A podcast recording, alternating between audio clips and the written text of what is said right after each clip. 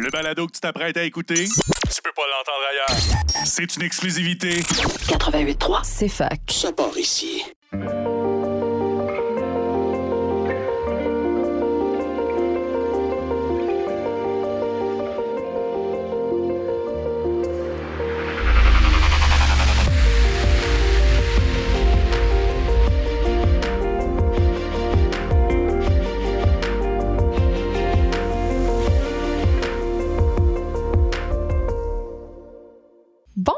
Et re-bienvenue à l'émission euh, Science votre podcast de vulgarisation scientifique euh, euh, en collaboration avec la CFAC et le Rexus.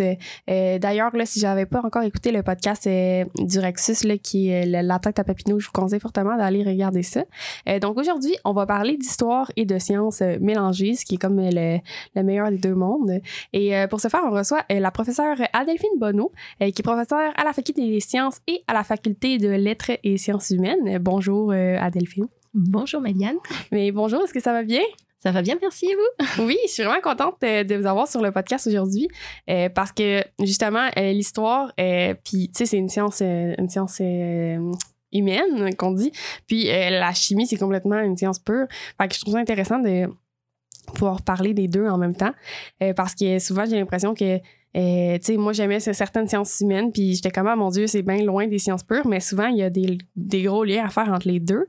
Euh, je trouve ça vraiment cool que vous êtes comme la preuve vivante que, ça se fait faire les deux en même temps. Euh, donc, vous, vous faites quoi euh, comme sorte de recherche dans le fond? Bah, je travaille sur principalement en fait les matériaux archéologiques. Donc les objets qui sortent des fouilles et les objets dans les musées sont faits de plein de matériaux, comme tous les objets que vous avez autour de vous. Et en fait, mon travail, c'est vraiment d'aller analyser ces matériaux pour savoir comment les objets ont été fabriqués, d'où viennent les matières premières, et aussi réussir à les dater. Mes deux champs de spécialisation sont euh, les peintures et euh, tout ce qui est verre coloré, principalement de l'époque moderne. OK. Puis, dans le fond, euh, vous, vous essayez de d'analyser ça euh, pour comprendre comment c'est fait, et puis avec quoi c'est fait? Exactement. C'est euh, bah, comme aujourd'hui, euh, par exemple, euh, bah, vous avez votre veste. Quel est le textile qui a été utilisé? Quelle est la teinture qui a été utilisée? Comment est-ce que les fils ont été tressés? De quel animal, par exemple, provient euh, votre euh, votre laine Tout ça, euh, on peut le faire grâce à la chimie et à la géochimie. Donc tout, tout ce qu'on peut faire en fait sur les matériaux aujourd'hui, on peut le faire sur les matériaux anciens, puis même certains qui ont plusieurs dizaines de milliers d'années, voire centaines de milliers d'années. Mais est-ce que ça, inclut comme est-ce que les objets vont être dégradés par ce processus-là ou ils vont rester intacts? Euh, ça dépend. ça dépend de ce que vous voulez faire. On essaye euh, principalement d'utiliser des méthodes non destructives, mais très souvent, il faut qu'on prenne euh, des échantillons. Nous n'avons pas vraiment le choix. Donc, on essaye de faire en sorte qu'ils soient le plus petit possible. La plupart du temps, on parle d'échantillons qui sont plutôt de la taille d'une tête de, la taille d'une Ouais. tête d'épingle, c'est ça. Donc c'est vraiment relativement petit, ça se voit rarement à l'œil nu, mais pour certaines analyses, par exemple, tout à l'heure, je vous disais, euh, par exemple, la laine, euh, savoir de quel animal cela provient, bah, par exemple, il me faudrait euh, un bon 2 cm par 2 cm de votre tissu pour arriver à le faire. Donc, Ouais. Tout dépend aussi de la précision et vraiment de la quantité d'informations que vous voulez récupérer. Puis dans le fond, euh, là, juste avant qu'on enregistre, on parlait euh, d'art rupestre. Là. Euh, je vais commencer avec ça parce que je ne sais pas qu'est-ce que ça veut dire. Qu'est-ce que c'est de l'art rupestre? L'art rupestre, en fait, c'est toute représentation qui a été faite sur un support rocheux. OK. Donc, si vous prenez un galet et que vous le peignez, vous faites de l'art rupestre. Ah. Mais d'un point de vue plus général, en fait, en archéologie, on considère que ce sont tout ce qui est peinture, gravure qui ont été faites sur des roches, dans des abris sous roches, dans les grottes, etc., etc. Puis étudier ça, dans le fond, ça, ça nous permet de, de, de comprendre, mettons, le, le- comment les, les gens s'organisaient. Qu'est-ce que ça nous offre comme information?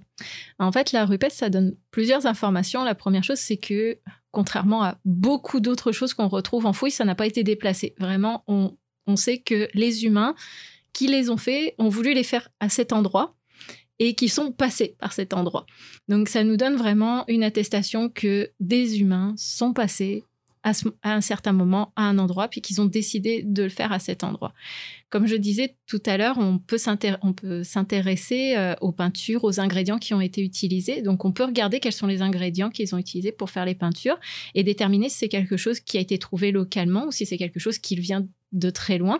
Euh, récemment, par exemple, euh, au Lesotho, donc qui est un petit pays à l'intérieur de l'Afrique du Sud, nous avons découvert des peintures qui étaient faites avec une argile qui venait de plus de 600 km de l'endroit où le site a été fait. Puis euh, on est sur des populations de chasseurs-cueilleurs donc euh, qui, qui ne pouvaient pas se déplacer euh, sur sur des territoires aussi grands, donc ce sont des, échanges à longue distance. Mhm. Donc avec juste une peinture, on peut déterminer qu'il y a eu des échanges à longue distance avec d'autres populations qui n'étaient pas les mêmes que celles qui ont produit les peintures dans un autre pays. Euh, on peut bien entendu dater, donc déterminer quand est-ce que les personnes sont parties. Puis on peut aussi aller plus loin, c'est-à-dire interpréter, euh, lorsqu'on a cette chance euh, de pouvoir interpréter les peintures, de savoir ce qu'elles signifient. Bah, ça nous donne aussi des informations sur la vie quotidienne, sur la spiritualité des, populations qui les ont réalisées. Est-ce que ce sont des... Est-ce que c'est des œuvres d'art assez éloquente ou c'est c'est difficile à regarder? Ben pas regarder mais je veux dire est-ce que c'est est-ce qu'on voit grand chose ou euh?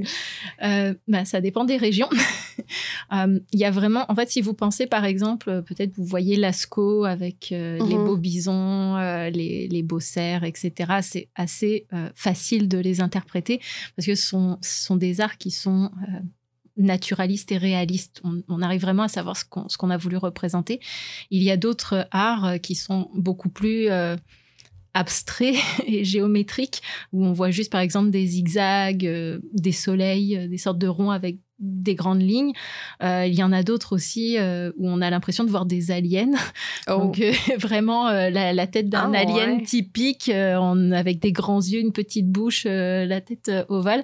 définitivement, ce ne sont pas des aliens, mais ça a donné lieu à pas mal de pas mal d'idées assez bizarres.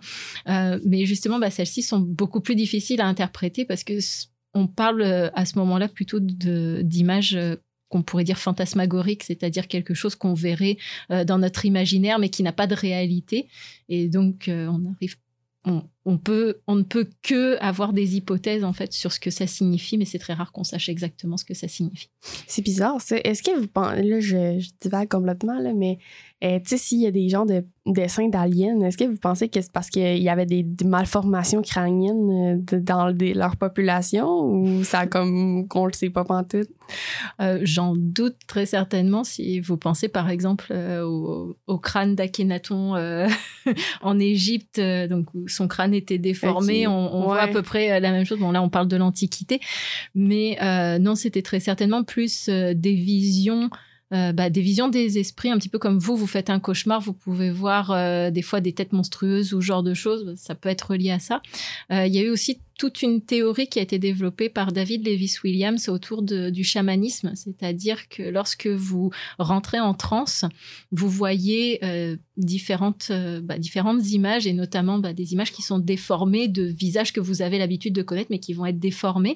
Et euh, bah, ce type d'image, en fait, justement des têtes d'aliens, vous pouvez les voir dans certains états de, de transe. Donc c'est peut-être en fait une vision qui a eu lieu lors d'un rituel par un chaman ou par un homme médecine qui a vu ce genre de choses et donc qui les a représentées euh, sur, euh, sur le mur. Puis, euh, est-ce qu'il y a des. Comme on parlait tantôt de, dater ces œuvres-là, ben là, c'est quand même assez évident, là, comme je, je, vois le principe, là, mais vous les datez à l'aide de quoi? Quelle, quelle méthode? Il y a plusieurs méthodes. La première méthode qui est la plus simple, la plupart du temps, c'est juste de regarder ce qui est représenté et de dire, par exemple, si on représente un mammouth, puis aujourd'hui il n'y a plus de mammouth, donc vous pouvez dire, ben, on sait qu'ils ont disparu à telle période, donc euh, votre peinture est forcément plus ancienne que ça. Vous pouvez travailler de la même façon avec des objets archéologiques. Parfois, euh, on a des représentations d'arcs, euh, des représentations de haches, des représentations de fusils, par exemple, pour les Européens. On a même des dames parfois qui sont en robe, et puis on peut vraiment voir les robes victoriennes, par exemple, du 18e. Vous pouvez les voir représentées. Donc dans ce cas-là, c'est assez simple de dater. Malheureusement, c'est quand même très très peu de cas euh, qui sont comme ça. Donc la plupart du temps, ce qu'on fait, c'est qu'on va regarder du côté de la géochronologie, donc toutes les méthodes que vous pouvez utiliser pour dater de façon générale des sols, des roches, euh, du charbon de bois, etc. Euh, on peut essayer de les appliquer à la rupestre. Ce qui fonctionne le mieux c'est le carbone 14, lorsque Mhm. vous avez la chance d'avoir des peintures qui sont faites euh, à base de charbon de bois. Ouais. Euh, récemment, il y a aussi euh, l'uranium thorium, les séries de l'uranium qui ont été utilisées pour dater des peintures en Europe et puis aussi en Océanie. D'ailleurs, il y a un autre Québécois qui fait euh, comme moi de, de la datation qui, lui, est spécialisé en, en uranium thorium, c'est Maxime Aubert, euh, qui, qui justement a daté les, les plus anciennes peintures figurées connues au monde en Océanie à Sulawesi. Mais est-ce que c'est parce qu'il y a de l'uranium dans, dans les matériaux utilisés pour peindre? Euh, non, en fait, ce sont des, des couches de calcite qui sont par-dessus ou en dessous de la peinture qui, elles, contiennent de l'uranium. Et donc, c'est euh, là-dessus qu'on va dater. Ça, ça se dépose à- au fil du temps? En fait, euh, bah, lorsque vous êtes dans les grottes, votre, vos roches euh, vont avoir des couches de calcite qui vont s'accumuler au fur et à mesure. Euh, ce sont les grandes stalagmites et stalactites que vous Mhm. voyez lorsque vous allez euh, dans les grottes. Euh, les hommes préhistoriques, les chasseurs-cueilleurs, sont allés peindre dans les grottes sur ces couches de calcite. Ils ont fait leur peinture, puis ensuite, bah, la calcite a continué de se former par-dessus. Et donc, bah, c'est ça, en fait, qu'on peut dater. On peut prendre des carottes, puis on va aller dater les différentes couches de calcite, celle qui est juste au-dessus du pigment, puis celle qui est juste en dessous du pigment. Puis ça nous donne comme ça euh, une période euh, de possibilités où, où la peinture euh, a été faite. Mais comment on fait pour savoir s'il y a une peinture? Euh, pris on la-. On la voit encore quand même. Les, les couches de calcite sont partiellement transparentes, elles sont translucides, donc on voit qu'il y a encore une peinture. Et elles sont très fines, on parle de quelques dizaines de microns à peu près. OK. Donc c'est très fin. Puis euh, l'autre chose que vous parliez que, que vous étiez plus spécialisé dans, c'était les, euh, le verre. Mm. Euh, puis ça, dans le fond, c'est si vous analysez quand ils ont été conçus, dans le fond, les, les, les objets aussi? Euh, en fait, pour le verre, la plupart du temps, on a une assez bonne datation euh, de ces verres en contexte archéologique lorsqu'ils sont retrouvés. Euh, là où j'interviens, c'est plus euh, retrouver les méthodes de fabrication et d'où viennent les ingrédients qui ont été employés pour faire le verre et pour colorer le verre. Ce qui m'intéresse principalement, ce sont les perles qui sont faites en verre coloré et surtout celles qui ont été fabriquées par les Européens et qui ont été exportées un petit peu partout dans le monde comme monnaie d'échange au moment de la colonisation. OK, donc, est-ce que c'est comme des petites billes, comme aujourd'hui, mettons, ou Euh, ça oui. rapport? oui, oui, ce sont vraiment des petites billes. Si vous allez au Dolorama et que vous Ah achetez ouais? des, des billes, euh, des petites billes pour faire un bracelet, euh, par exemple, c'est à peu près la même chose. La seule chose, c'est que vos billes actuelles euh, sont rarement faites en verre, euh, elles sont Mhm. plutôt faites en plastique. Euh, mais à l'époque, elles étaient faites en verre, mais c'est vraiment la même chose. Euh, La plupart des perles que l'on a sont vraiment des toutes petites perles rondes, un petit peu en forme de donut, euh, de couleurs euh, blanche, bleue, rouge, jaune, verte, euh, etc. Puis je suppose que dépendant de. Là, s'ils viennent de est-ce que, est que la, ma- la matière de base est, est toujours la même, puis c'est juste le pigment qui change ou on, on- ça peut être complètement différent? Euh, en fait, il y a plusieurs traditions euh, de fabrication de verre en Europe. Il y en a, on va dire, trois principales. Euh, vous avez le sud de l'Europe qui va faire des verres à partir de cendres de... Pardon, je reprends. Euh, vous avez le, sud de l'Europe euh, qui va faire principalement des verres à partir de cendres de plantes, aquatiques. Donc, on va appeler ça du verre sodique, en fait, parce qu'il y a beaucoup de soude à, l'intérieur. Alors que si vous allez dans le nord de l'Europe, on va faire du verre à partir, euh, ben, à partir de silice, de sable, mais on va mettre à l'intérieur des cendres de plantes continentales, donc plutôt des fougères ou des arbres. Et donc là, celles-ci sont fortes en ont beaucoup de potassium, donc ça va faire plutôt un verre potassique. Au milieu de tout ça, donc plutôt dans le centre de l'Europe, euh, vous avez une tradition d'utiliser du plomb euh, plutôt que euh, oui des oxydes de plomb euh, pour faire le verre. ouais. Oui, bah, encore aujourd'hui, si vous achetez du baccarat par exemple ou du Swarovski, sont des c'est du cristal qui est très très riche en plomb. C'est Ah, ouais. c'est ce qui fait c'est ce qui fait le cristal, c'est le fait qu'il y ait énormément de plomb à l'intérieur. Puis c'est pas dangereux? Non, c'est pas dangereux parce que c'est pris dans c'est pris dans la matrice cristalline, donc il peut rien vous arriver. Euh, pour vous donner une idée au niveau des choses dangereuses qu'il peut y avoir dans le verre, euh, mais c'est vraiment contenu. euh, on a de l'arsenic qui est utilisé pour faire du blanc. Ah, ouais. Donc le plomb en fait peut être utilisé pour faire le verre lui-même, mais peut aussi être utilisé pour donner une couleur qui va être un petit peu jaune doré. Hmm. On peut on peut utiliser de l'or aussi, des sulfures d'or qui vont donner une couleur un petit peu jaune et puis euh, pardon un petit peu rouge. Ouais. Euh, rouge. Excusez-moi, Euh, rouge et qui tire un petit peu sur sur le rose. On a du cobalt qui va donner du bleu. On a du cuivre qui va donner du bleu et puis du, du bleu turquoise, euh, Mhm. mais aussi qui peut donner du rouge. Donc on a vraiment différents oxydes euh, comme ça métalliques euh, qui sont pas très sympathiques pour nous, mais une fois pris dans le verre, en fait, ils sont complètement pris dans la matrice et euh, il n'y a pas de risque euh, pour la santé, vous inquiétez pas. Pourquoi est-ce que, tu sais, on parlait d'ajouter des cendres là, euh, de plantes? Pour- Mm, pourquoi oui, on pourquoi? ferait ça? oui, c'est vrai que si je n'explique pas. Parce que moi, je me semble dans ma tête que je mettrais du sable puis that's it, en fait, si vous mettez du sable, euh, puis that's it, Ouais. il faut quand même monter assez haut en température pour arriver à le faire fondre. Euh, C'est-à-dire, il faut monter au moins dans les 1300, 1400 degrés, voire plus que ça. Euh, donc, en fait, les populations, très tôt, euh, même dès l'Antiquité, se sont aperçues que s'ils mettaient des sels ou des cendres de plantes, bah, ils pouvaient faire réduire, en fait, Mmh. la température euh, de fusion de, de, leur, de leur sable, en fait, pour en faire du verre. Donc, ces cendres, elles servent à ça, en fait. On, on appelle ça un... un- excusez-moi, un fondant. D'un coup, je perds mes mots. Euh, ça, on appelle ça un fondant. Donc, le fondant, en fait, permet de faire abaisser la température de fusion de votre sable et euh, justement de faire en sorte que, que votre verre se forme. Comment ça marche? Comment ça marche? Parce que, En fait, ce qu'il y a, c'est que. ouais, je sais que ça fait bizarre comme ça. En fait, euh, on prend. On, on prend tout ça euh, en poudre. Il faut pas vraiment, euh, faut pas prendre un galet puis mettre de la cendre autour là. Ça, ça- ouais, ça, ben, je pense pas que le bonne sable, il est en petit sable. Mais ça, faut vraiment en fait prendre votre sable. Même le sable qui était utilisé était rebroyé pour vraiment qu'il soit extrêmement fin. Puis la cendre était aussi elle extrêmement fine. Puis on va les mettre euh, vraiment ensemble dans une poudre homogène.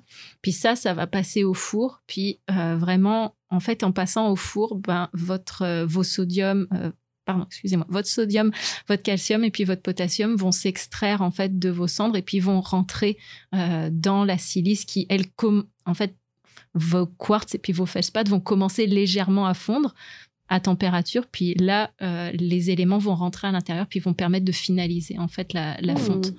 Donc c'est vraiment parce qu'ils sont en contact en poudre fine, euh, puis euh, homogène à l'intérieur du four. Faut pas juste mettre le sable puis foutre mettre, la, mettre la Ouais. cendre par dessus, puis ça va fonctionner. Ça permet d'a- d'abaisser la température euh, de beaucoup ou? Euh, ben, on parle d'abaisser la température autour de 800-900 degrés. Oh, quand même? Puis si vous prenez du plomb, donc vraiment des oxydes de plomb, euh, vous pouvez descendre à 600 degrés. En Mais fonction ça de- doit être dangereux pour les gens qui manipulaient, créaient ces cristaux-là, par exemple. hein. En effet, euh, bah, les, les artisans, les maîtres verriers euh, de l'époque moderne, donc entre le 16e et le 19e siècle, euh, ne vivaient pas Très des- longtemps. Voilà, après 60 ans, c'était très rare. que- Ouais, ben c'est sûr que si tu passes ta journée à broyer des poudres de plomb, hein, Puis les, les problèmes pulmonaires Ouais. étaient assez importants à l'époque. ça oui. puis là, la question, la question qui tue, c'est euh, comment vous êtes arrivé à travailler sur ce genre de projet-là? Euh, bah, en fait, euh, j'ai toujours dit à ma mère, je pense, depuis que je suis petite, que je voulais faire de l'archéologie, plus, exa- plus exactement de l'égyptologie et de la Mm. chimie. Euh, je dois vous avouer que ma mère m'a toujours dit, bah, si tu arrives à faire les deux, euh, Ouais, ça va. félicitations. Elle m'a jamais cru que c'était possible. Euh, puis finalement, en fait, bah, ça, j'ai toujours continué dans mon idée plutôt d'égyptologie, mais j'ai toujours aimé la chimie, ce qui fait que euh, je me suis, euh, en fait, en- je suis française, donc j'ai fait mon lycée en sciences, euh, vraiment euh, physique, chimie, euh, puis sciences de la terre. Et euh, par contre, quand je suis rentrée à l'université, bah, je suis rentrée en histoire, histoire de l'art, archéologie, et. Et puis là, j'ai découvert un domaine euh, qui s'appelle l'archéométrie, c'est-à-dire vraiment les sciences physiques, chimie, euh, géologie appliquées à l'archéologie pour les matériaux justement. Est-ce que ça se donne au Québec? Alors euh, non, ça Ouais, j'ai pas entendu pas au Québec. Il y a des masters spécialisés, des maîtrises pardon spécialisées en Europe. Il y en a un certain nombre. il y en a aussi aux États-Unis, mais pour l'instant, il n'y a pas euh, de maîtrise comme ça qui existe euh, officiellement, euh, que ce soit au Québec ou même au Canada. Il y a une maîtrise qui s'en rapproche, c'est-à-dire la science de la conservation qui se donne à mhm. Queen's University. Et, mais elle est vraiment basée sur la dégradation des matériaux et sur utiliser des matériaux pour empêcher la dégradation mhm. des matériaux muséaux. Donc c'est vraiment lié à la préservation et la conservation en musée, mais pas vraiment l'étude d'un point de vue datation, technique de fabrication, etc. Même si les méthodes employées sont assez similaires à celles que, que j'utilise. Mais euh, est-ce qu'il y a, euh, ben pas est-ce qu'il y a de la demande, mais est-ce qu'il y a, il y a de l'emploi pour ce genre de, de, de spécialité-là? Euh, oui, beaucoup trop. beaucoup trop? ben là, qu'est-ce qu'on attend pour faire un programme ici d'abord? Euh, ben en fait, euh, je dois vous dire que si j'avais des personnes qui pouvaient m'aider, ça m'aiderait à ben répondre à toutes les demandes. Et moi, je suis là, inquiète-toi pas, là, je vais checker ça après.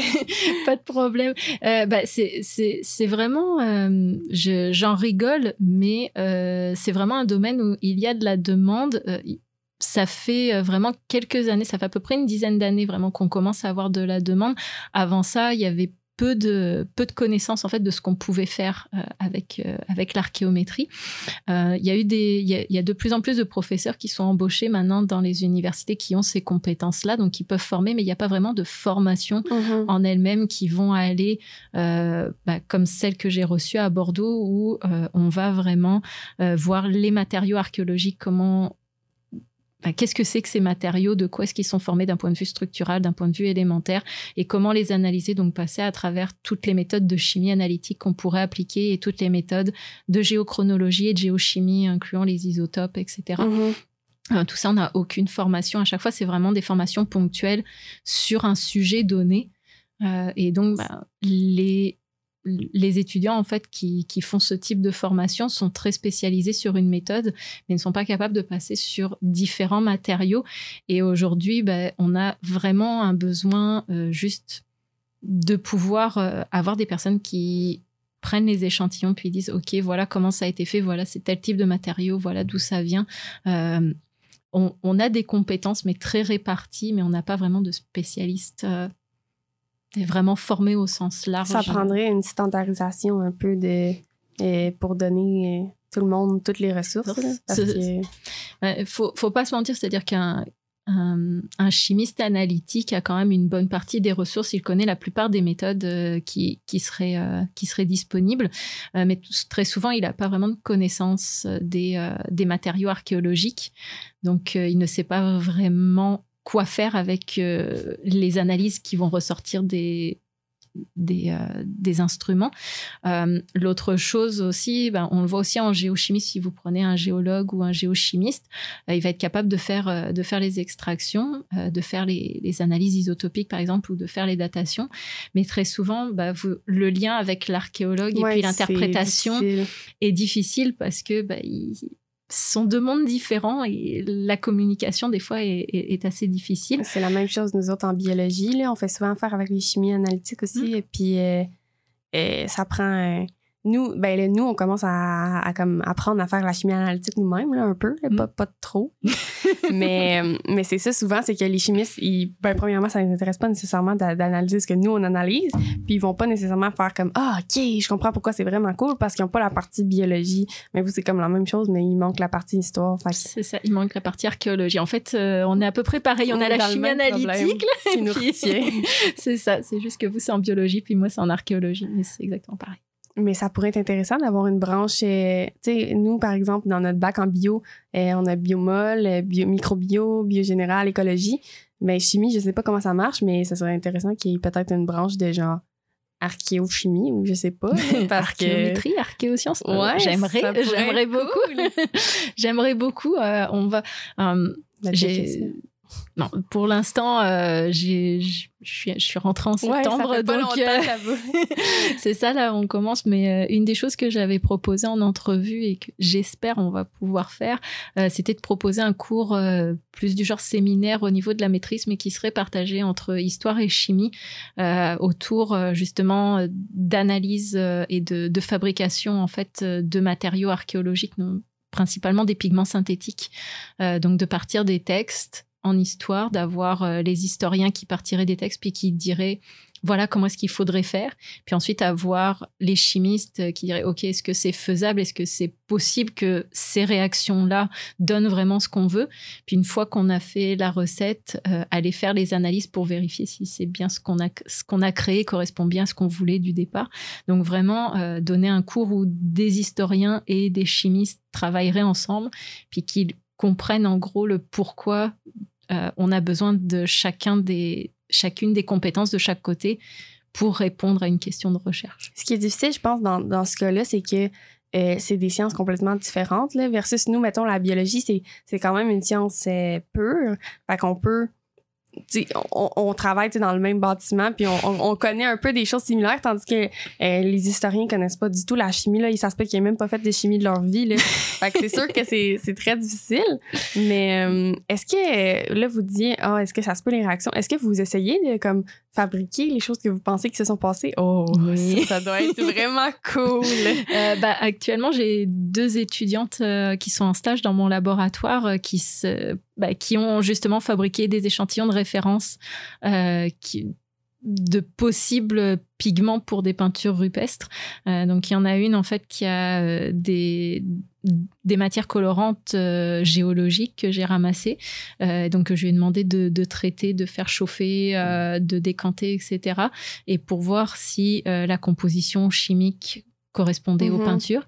Et euh, j'en ai une autre en fait qui s'intéressait à ce qu'on appelle les noirs de carbone, donc c'est-à-dire euh, c'est quelque chose d'organique qui est brûlé puis ensuite qu'on va utiliser comme peinture. Donc des fois, j'en rigole, mais lorsque vous faites cuire euh, un steak dans votre poêle, vous avez toujours un résidu mhm. noir au fond. On va peindre bah, avec ça. Voilà, et ben vous pouvez peindre avec ça si jamais ça, mhm. ça, vous amuse d'essayer. Euh, et donc bah, ça, en fait, elle, a travaillé euh, dans le laboratoire, essayer de trouver les bonnes façons de justement faire brûler du gras de poulet, des œufs, ah, du sang, etc et de voir quelles sont les températures, quelles sont, euh, est-ce qu'il fallait être dans un four, est-ce qu'on était plutôt sur plaque chauffante, quelles étaient les températures, les temps euh, de cuisson, puis voir aussi si c'était envisageable euh, pour des populations de chasseurs-cueilleurs. Ouais, s'ils peuvent le faire eux-mêmes. Voilà, de, de, le faire, ou est-ce qu'il fallait monter à des températures beaucoup trop importantes pour que ce soit envisageable pour l'instant, on est plutôt dans des températures de quelques centaines de degrés, donc qui, sur un feu, c'est totalement envisageable. Donc oui, on fait, on fabrique des trucs oh. bizarres dans mon laboratoire. Est-ce que vous faites du verre aussi? Euh, Pour l'instant, non. euh, mais je j'en ferai pas dans mon laboratoire. Euh, par contre, j'ai des contacts en fait avec des maîtres verriers qui sont oh. vraiment spécialisés dans, dans ce type, c'est cool. dans ce type de fabrication. Donc c'est eux qui me le font. Est-ce que euh, euh, est-ce qu'il y a d'autres euh, par exemple, je sais qu'il y a d'autres il y a des poteries sûrement, des, céramiques. Est-ce que est-ce qu'il y, y a différents pigments mettons de céramique qui sont aussi appliqués au verre ou c'est complètement différent? Oui, c'est c'est quand même complètement différent parce que en fait les en fait, ce qu'il faut penser, c'est que la plupart du temps, dans vos céramiques, vous appliquez une peinture ou vous appliquez une engobe, c'est-à-dire une argile très fine qui est colorée. Euh, et qui va être la plupart du temps, bah, ça, ça, peut être euh, les mêmes types d'oxydes, c'est-à-dire des oxydes de fer, des oxydes de cobalt, etc., que vous allez mettre dedans, euh, mais vous l'appliquez en mode peinture en fait, et puis ensuite vous faites cuire ça sur la céramique. Alors que dans un verre coloré, en fait, vous vraiment vous, vous introduisez dans la matrice plutôt que par-dessus. Mm-hmm. Donc c'est un petit peu différent. On retrouve certains, par exemple les oxydes de fer, les oxydes de cobalt, les oxydes de cuivre, vous les partout. Ça fait partie des, des pigments qu'on va retrouver vraiment partout, même en peinture. Euh, mais il y en a d'autres, par exemple, que vous ne pourrez jamais appliquer sur, euh, sur des céramiques parce que ça, ça, ne tiendra pas. Mhm. Euh, entre guillemets, par exemple, on parlait tout à l'heure des sulfures d'or. Ouais. Non, ça marchera pas céramique, ça marchera pas des masses.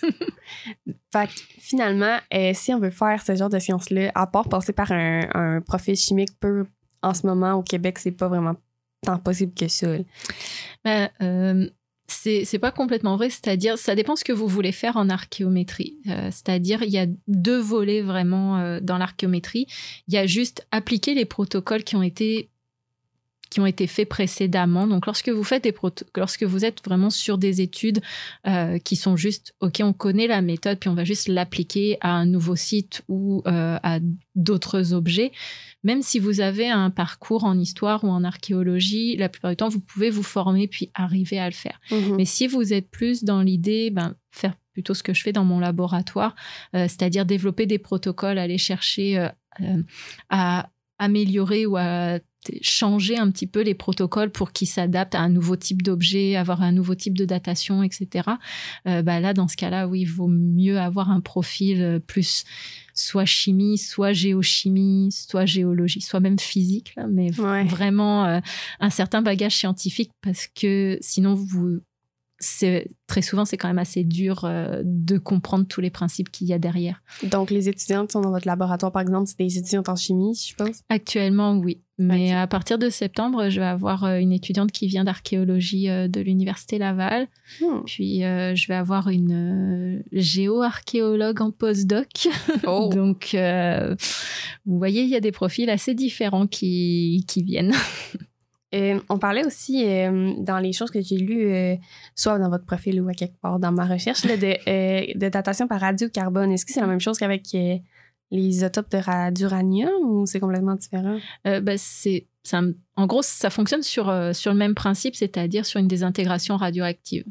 Donc, la datation par le carbone 14, c'est. On s'intéresse au carbone 14, qui est un isotope du carbone euh, qui, est radioactif. cet isotope du carbone, en fait, il est formé dans les hautes sphères de l'atmosphère et on le retrouve dans le CO2 atmosphérique. Donc, tout être vivant sur Terre euh, échange avec euh, le CO2, euh, soit par la photosynthèse, soit par la respiration.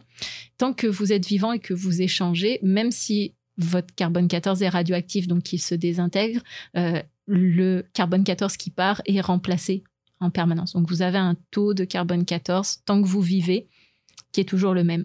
Du moment que l'échange s'arrête, donc que l'organisme meurt. Bah, là, à ce moment-là, l'échange ne se fait plus, donc votre taux de carbone 14 descend selon euh, la courbe de désintégration radioactive euh, qui est connue. Euh, je veux dire, c'est la même pour tous, mhm. pour l'uranium ou peu importe, là, n'importe quel élément chimique radioactif. Donc, en fait, ce qu'on peut faire, c'est prendre un échantillon qui a été retrouvé d'un point de vue archéologique et puis regarder le nombre de carbone 14 qui est présent. On va regarder également le nombre de carbone 12 et le nombre de carbone 13 parce que eux sont stables. Et grâce au rapport, en fait, ça va nous donner une idée de la quantité de. On peut estimer en fait la quantité de carbone 14 initiale. Et donc avec ça, on a juste appliqué euh, la loi mathématique et ça nous dit depuis quand euh, l'organisme est mort. Est-ce que ça s'applique avec d'autres sortes d'isotopes? Euh, ben, en fait, il y a plusieurs méthodes de datation qui sont basées là-dessus, notamment celle des, des isotopes cosmogéniques. Euh, là, je suis en train de. Mais je connais pas seule. en fait, elle, elle fonctionne euh, un petit peu dans. Bah, elle fonctionne dans les deux sens. Celle-ci, elle est un petit peu bizarre entre guillemets. Euh, c'est-à-dire que les isotopes cosmogéniques sont des isotopes de certains éléments, notamment le chlore, le potassium, le beryllium, qui sont créés par les rayons gamma de, de l'atmosphère. Donc les, rayons cosmogéniques. Euh, donc en fait, ce que vous pouvez dater avec ça, c'est euh, le moment où une roche est sortie de terre. Donc par exemple, une formation d'une montagne, par exemple, ou ce genre de choses.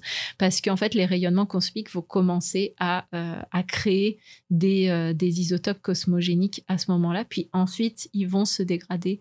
la plupart vont se dégrader selon une loi radioactive, pareil. Donc vous pouvez vous pouvez gérer. Fait peut travailler jusqu'à où la, la roche a le sorti de la Terre. Euh, les isotopes cosmogéniques, vous remontez à. Euh, je ne veux pas vous dire de bêtises, mais je crois à un ou deux milliards d'années. OK. Si, euh, si je me souviens bien, ça dépend des isotopes en fait qui sont mhm. considérés. Est-ce que ça marche dans l'eau? je crois pas parce que parce qu'il y a des formations volcaniques dans l'eau. Ouais, oui, mais euh, l'eau en fait atténue les, ah, les, euh, rayons, euh, les, rayons, gamma. Hmm. Donc non, il y a aussi une autre méthode de datation qui est, qui, est, basée, bah, donc, qui est basée sur la décroissance radioactive, c'est celle du, du potassium argon et argon-argon. Donc c'est toujours le même principe. En fait, votre potassium 40 se désintègre en calcium et en argon 40. Et bah, vous pouvez regarder la différence entre la proportion de potassium puis la proportion, la proportion d'argon.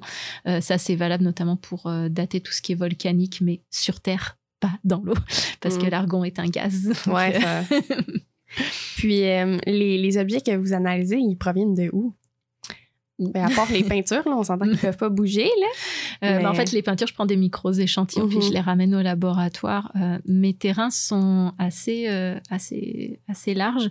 Je travaille principalement en Afrique australe, Botswana, Afrique du Sud, Lesotho. Je travaille aussi en Éthiopie et en Tanzanie.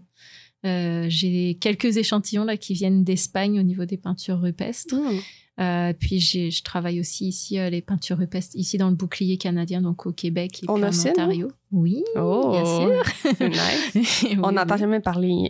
Notre formation en histoire, pour vrai, de base, là, et ça fait pitié. Euh, on parle de préhistoire, tu sais, on en parle un peu au primaire, on en parle en secondaire 1, puis après, c'est Québec, Québec, Mm. Québec, Québec, Québec. Puis même encore là, ça, ça a rapport. Là, je veux dire, s'il y a de l'art rupesque dans notre bouclier canadien, on n'a jamais vu ça. A- Est-ce que vous savez que vous avez des gravures rupestres ici à Sherbrooke? Dans la ville? bah, pas dans, l- bah, dans la ville, oui, parce qu'elles ont été déplacées et dans, au musée de la nature et des sciences, Ah. vous avez des pétroglyphes que vous pouvez aller voir.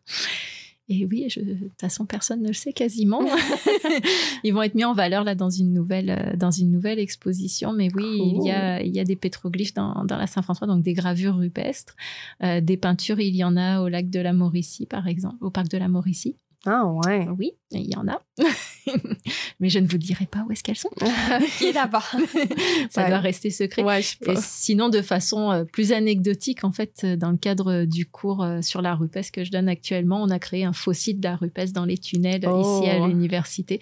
Euh, donc, mais ça a été fait à partir de pigments et de liants euh, vraiment typiques euh, qui ont été utilisés à cette époque-là. Donc, euh, enfin, cool. à l'époque. On va dire par des chasseurs-cueilleurs par la- la- dans la plupart des, des traditions euh, d'art rupestre dans le monde. Donc euh, c'est fait aujourd'hui, mais on va dire avec des techniques euh, anciennes. Oh. Euh, ce qu'on a, ce que j'ai fait, par contre, ce que j'ai fait attention, c'est euh, toutes les matières colorantes que j'ai données sont des matières colorantes industrielles. Il y en a aucune qui proviennent de sources euh, spécifiques, par exemple pour des populations autochtones ou ce genre de choses. ouais. C'est vraiment des choses industrielles. Ces sources qui ont des, des vraiment un symbole spirituel pour les populations autochtones. Mhm. Là, j'ai leur autorisation pour les prélever, puis je les garde pour mes recherches. Ouais. euh, Vous vous inquiétez Oui, pas. parce qu'il doit y avoir quand même beaucoup d'art rupesque, justement, c'est ça, des, des populations euh, euh, autochtones qui étaient là au début. Là. Bah, c'est quasiment tous les c'est arts rupestres en fait. Euh, Il y a quelques, bah, il y a quelques gravures et puis euh, peintures qui ont été faites par les Européens, notamment leur- lorsqu'ils ont colonisé en fait euh, un, bah, un petit peu partout dans le monde. Euh, mais il y en a très peu. On va dire plus de 90% se sont liés à des populations autochtones. Puis on a encore des sites rupestres qui sont utilisés aujourd'hui par les populations autochtones, notamment en Afrique et, et en, en Australie. Euh, qui continuent à faire euh, de l'art Et- euh, traditionnel Ouais, ils continuent à en faire, ils, continuent, ils, ils repeignent certaines peintures. pour être sûr qu'ils soient Voilà, c'est ça. très pour, belles. pour, ouais, pour les raviver d'une certaine façon. Hmm. Puis, euh, par exemple, les perles, ça provient d'où? Euh, les perles, euh, j'en ai qui proviennent d'un petit peu partout. Beaucoup du Québec. Euh, j'en ai pas mal qui viennent aussi d'Europe parce que c'est là où elles ont été fabriquées. Euh, notamment la Croatie, une belle épave vénitienne au large de la Croatie. C'est vraiment très très très très dur d'aller travailler là-bas pendant l'été, Ouais. comme vous pouvez vous en douter. Euh, mais j'ai eu aussi, euh, là elles sont reparties, mais j'ai eu euh, quelques perles d'épaves pirates qui, qui ont Oh. été retrouvées euh, à l'île Maurice et euh, d'autres qui ont été retrouvées dans les Caraïbes. Donc, vous voyez, c'est assez, assez Mais ils sont retrouvés dans l'eau? Oui, dans des épaves vraiment qui ont été fouillées, qui, qui ont été retrouvées dans l'eau. Donc, Puis là, euh, je suppose qu'il y a des gens qui font de la science de conservation qui passent par-dessus ou c'est vous aussi qui vous occupez de cette partie-là? oui, non, je m'en occupe aussi. Mais parce qu'ils doivent être euh, pleins d'algues et quoi que ce soit, mais je sais pas. Non, euh, en fait, elles sont. euh, Il y, a- il y a très très peu de concrétion. Très souvent, c'est le verre qui est altéré en surface. Mais dans Mhm. ce cas-là, en fait, on, on stabilise le verre. euh, ce qu'on fait la plupart du temps, c'est que je récupère des micro-fragments pour faire mes analyses, puis on stabilise la perle. euh, soit en fait, on la laisse parce qu'elle est déjà assez stable comme ça. Euh, soit en fait, on va faire différents bains euh, pour enlever les sels notamment quand on Mhm. est dans, dans de l'eau euh, dans de l'eau salée comme, euh, comme la mer. Euh, et puis des fois, vraiment dans certains cas assez extrêmes, et lorsque les perles aussi sont vraiment belles, parce que celles qui sont juste des petites perles d'honneur, bon, bah, on les Mhm. laisse un petit peu se dégrader, il faut, faut l'avouer. Euh, mais lorsqu'on a vraiment les perles les plus belles ou les, les plus importantes, elles, on va y aller avec des traitements, avec des vernis ou avec des résines pour vraiment les consolider, puis euh, qu'elles bougent plus. Hmm, donc, c'est pas si pire que ça, dans le fond, euh, le- l'eau sur le verre. Ça fait pas un effet si dramatique que ça. Ben, de l'eau, euh, on va dire de l'eau douce, ça Ouais. va. Salé, de l'eau salée, euh, bon, on a quand même quelques bacs euh, pour enlever le sel. Mais disons que la plupart du temps, ces perles de verre, la plupart qui sont retrouvées, datent du 16e au 18e, 19e siècle. Donc elles ont entre 100, 200 jusqu'à 400 si ans. Donc elles n'ont pas passé tant de temps que ça. Euh, C'est sûr que si elles y avaient passé plusieurs milliers d'années, là, on, très certainement, on les aurait pas retrouvées. Moi, j'avoue. Euh, mais euh, c'est- pour ça aussi que finalement, les altérations qui sont en cours sont relativement légères parce que ça ne fait pas très longtemps qu'elles sont Mhm. dans l'eau. Puis, tantôt, on parlait de la science du, de la conservation. Là. Dans le fond, ça, ça s'applique à n'importe quel euh, objet archéologique, je suppose. Mm. Puis, ça a rapport aussi avec la chimie ou c'est comme complètement. Euh, bah, c'est c'est vraiment de la, de la chimie parce qu'en fait, la science de la conservation, le but, c'est de trouver des moyens de conserver l'objet dans son état, euh, voire même de lui redonner un plus bel état que, que celui qu'il avait. On- les, les scientifiques de la conservation sont vraiment les, les bras droits des restaurateurs. Donc, lorsque vous faites des, euh, lorsque vous avez un objet qui, qui est en train de s'abîmer ou qui est ressorti, qui est plein de concrétion, par exemple, bah, c'est un restaurateur qui va aller les dégager. Et là, vous avez un scientifique de la conservation qui va lui dire, OK, mais pour le dégager, attention, c'est fait avec tel et tel objet. On a vu qu'il est en train de se dégrader de telle et telle façon. Donc, utilise plutôt tel vernis, utilise plutôt tel, euh, tel produit chimique ou utilise plutôt, par exemple, un laser euh, ou, euh, ou un jet de sable ou de l'air ou des choses comme ça. Donc, on va proposer différentes techniques en fonction de l'objet, puis en fonction de ce qu'on a fait comme analyse de la structure de l'objet, puis en fonction des connaissances d'altération de l'objet. Puis lorsque vous avez, très souvent, vous avez des, des expositions, vous allez exposer certains objets. Je ne sais pas si vous avez euh, déjà vu ça, par exemple, où on doit... euh, bah, certains textiles ou certains livres, euh, ce qu'on dit, ben, on va les exposer, mais on va tourner les pages, par exemple, du livre, on va le tourner Ah, pour tout- toutes les ouais. semaines, on va tourner une page parce qu'on sait que l'exposition à la lumière va abîmer euh, le livre. Mais on, par exemple, bah, ça, c'est les, les scientifiques en conservation sont là pour déterminer combien de temps ça pourrait être exposé sans que ça endommage de façon trop importante le livre. Et à partir de là, bah, on va ajuster euh, justement les temps d'exposition, quel type de lumière, euh, quelle, température, quelle humidité euh, dans la salle. Puis ça, ça permet d'exposer des objets tout en étant sûr qu'ils ne vont pas se dégrader durant l'exposition. Que c'est quand même compliqué. Bah, c'est- compliqué comme n'importe quelle autre Ouais. science. Et je veux dire, vous, quand vous faites des modèles mathématiques en biologie, euh, par On exemple, touche pour- pas à ça, nous autres. On s'en sert, mais pas on les pour- fait pas. Voilà. Non, mais pour l'évolution en biologie. Ah oui, les écologistes. Voilà. Moi, je suis pas écologiste. Ah, je bon, fais bah, pas ça. Désolée. Mais c'est un petit peu dans, dans le même principe. Voilà, c'est c'est des modélisations en fait de dégradation sur le temps long. Puis est-ce que vous avez des outils spéciaux quand vous travaillez euh, dans vos analyses, mettons, est-ce que vous utilisez des, des, microscopes spéciaux ou je sais pas? En fait, on n'a rien de vraiment spéciaux. C'est vraiment tous les instruments que vous retrouvez en, en chimie analytique euh, ou en géochimie, on les utilise.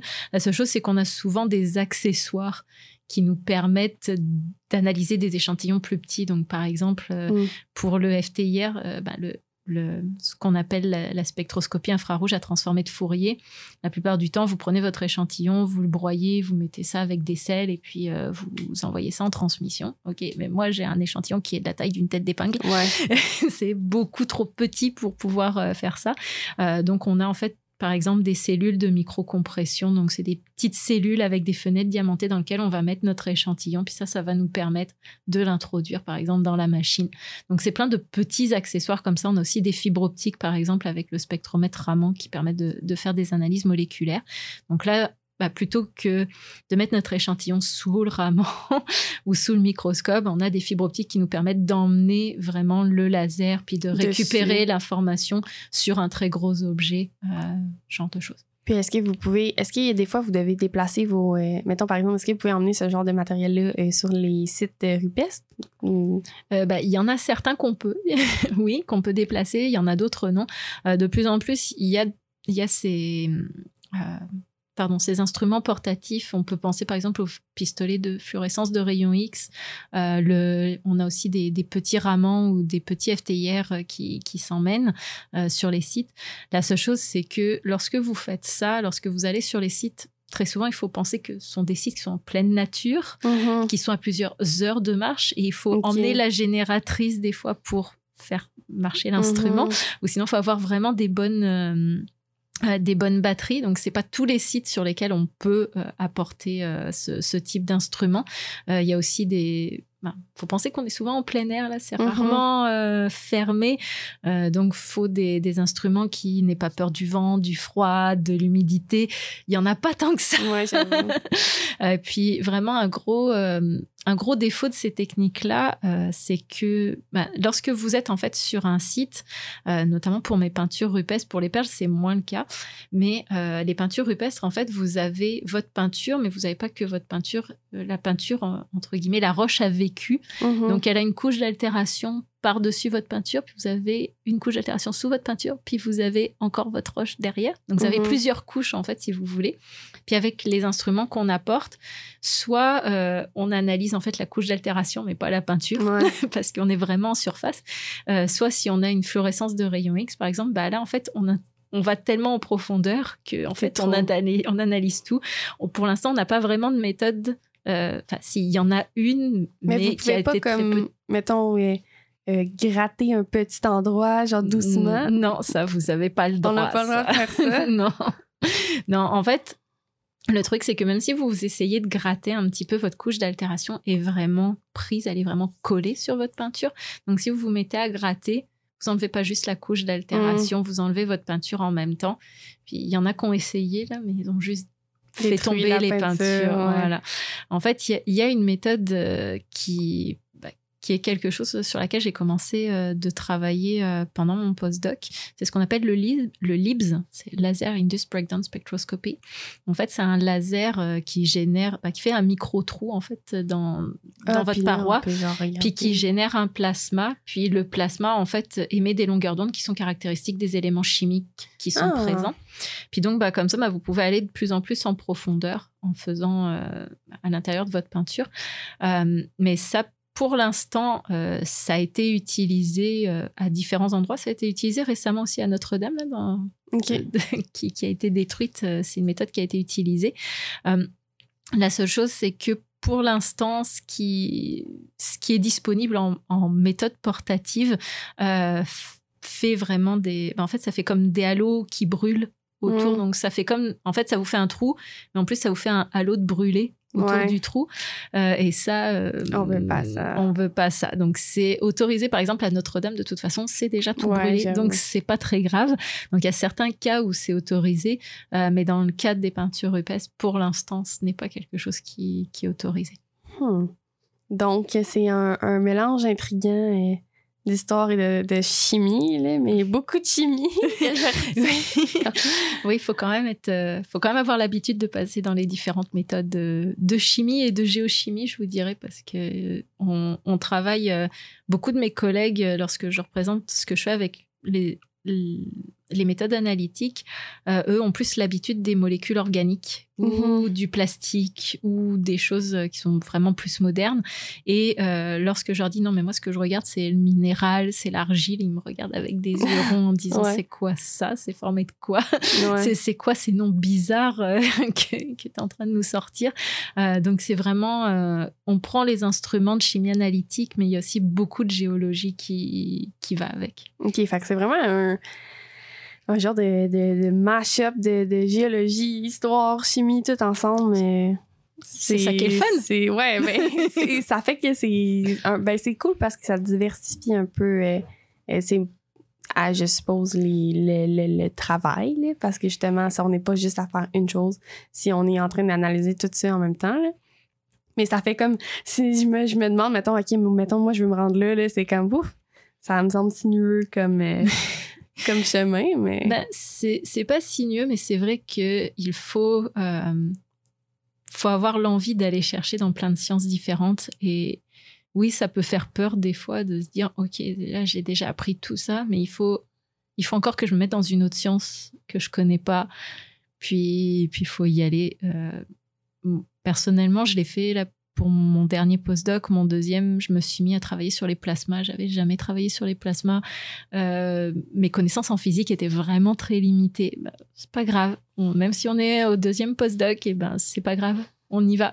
Donc faut. En fait, ce qui est intéressant, c'est que vraiment on passe dans toutes les sciences. Mhm. Et le fait de passer dans toutes les sciences, c'est de voir chacune comment on fait. Bah, des fois, ça nous donne des idées pour d'autres choses dans une Mhm. autre science. Euh, Ça, ça- c'est vraiment, faut avoir une sorte d'ouverture d'esprit entre guillemets.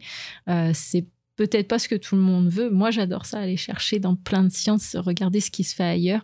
Euh, c'est vraiment, c'est vraiment ce que j'aime.